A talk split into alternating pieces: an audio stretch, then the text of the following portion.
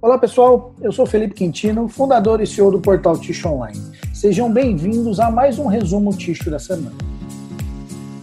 Essa semana eu quero começar com algumas notícias aí de Ticho no mundo. Né? Uh, alguns supermercados lá nos Estados Unidos estão limitando a compra de papel Ticho.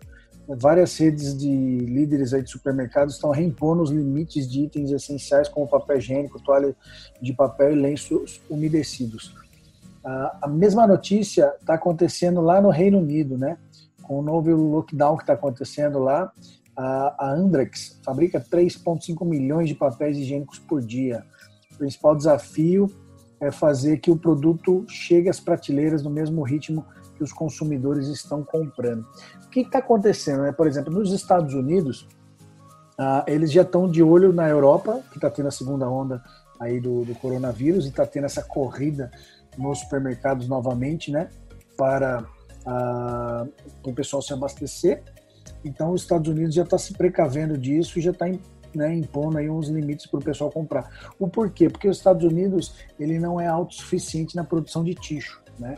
O consumo é muito maior do que a produção. Então, os Estados Unidos ainda importam muito produto ticho do Canadá e do México, né? Ali eles acabam importando mais produto acabado do que bobina e eles importam muito bobina uh, da Ásia, né? Até então era da China, mas com essa guerra comercial eles começaram a migrar um pouco para a Indonésia, mas ainda vem muito produto, uh, muito papel de lá. Então eles têm esse medo de ficar desabastecido, então eles já estão começando a limitar. E no Reino Unido já é um pouco diferente, né? Lá uh, o consumo está tá muito exagerado também. Eles também têm também a importação de ticho que eles trazem de outros países da Europa né? Então já estão começando a sentir falta em alguns supermercados.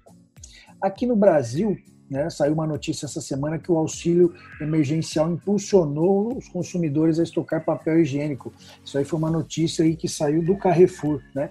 Desde o início da pandemia do novo coronavírus aqui no Brasil, em fevereiro, os consumidores foram aos supermercados com a finalidade de estocar itens de primeira necessidade, como papel higiênico e alimentos básicos.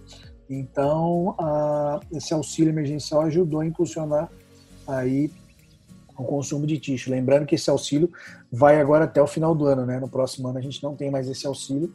Vamos ver como é que vai se portar o mercado, né? Como é que vai estar o mercado de tixo. O mercado de tixo, na realidade, atravessou um ano muito bom, né? Se não fosse a celulose, né? Na realidade, o preço do dólar que está impactando muito na celulose, porque a celulose está estável, o preço já faz um bom tempo mas o dólar subiu demais e isso está impactando diretamente nos custos aí do fabricante de tixo, né? Vamos ver como é que vai ficar isso aí para o próximo ano.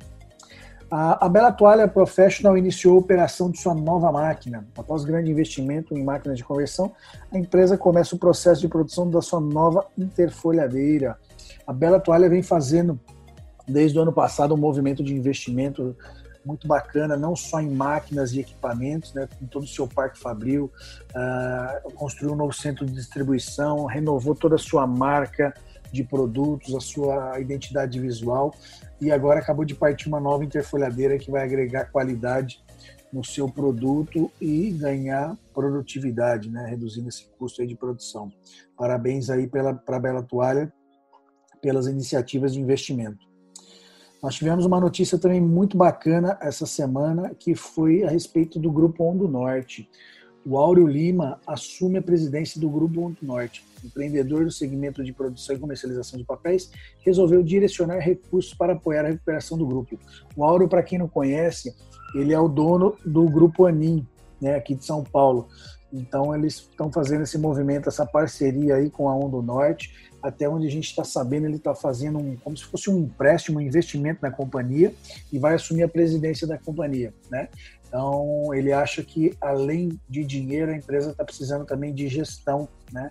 Focada no mercado de tixo. Então, ele acredita que ele consegue contribuir para a empresa e tirar a empresa aí desse, dessa situação que já está atravessando há alguns anos, né? Então, a, se der certo essa recuperação, a ideia é que ele fique com uma parcela e com uma fatia das ações da companhia e continue crescendo. Bom, eu desejo aí todo sucesso ao Um do Norte e à família Pontes.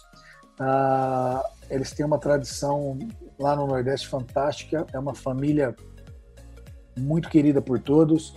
Eu tenho um grande apreço por todos lá e, se Deus quiser, vai dar tudo certo. Sucesso para todos e para o Auro também nessa nova empreitada. Legal? Pessoal, essas foram as principais notícias da semana. Espero que você tenha um ótimo final de semana e a gente se vê na próxima. Até mais. Tchau, tchau.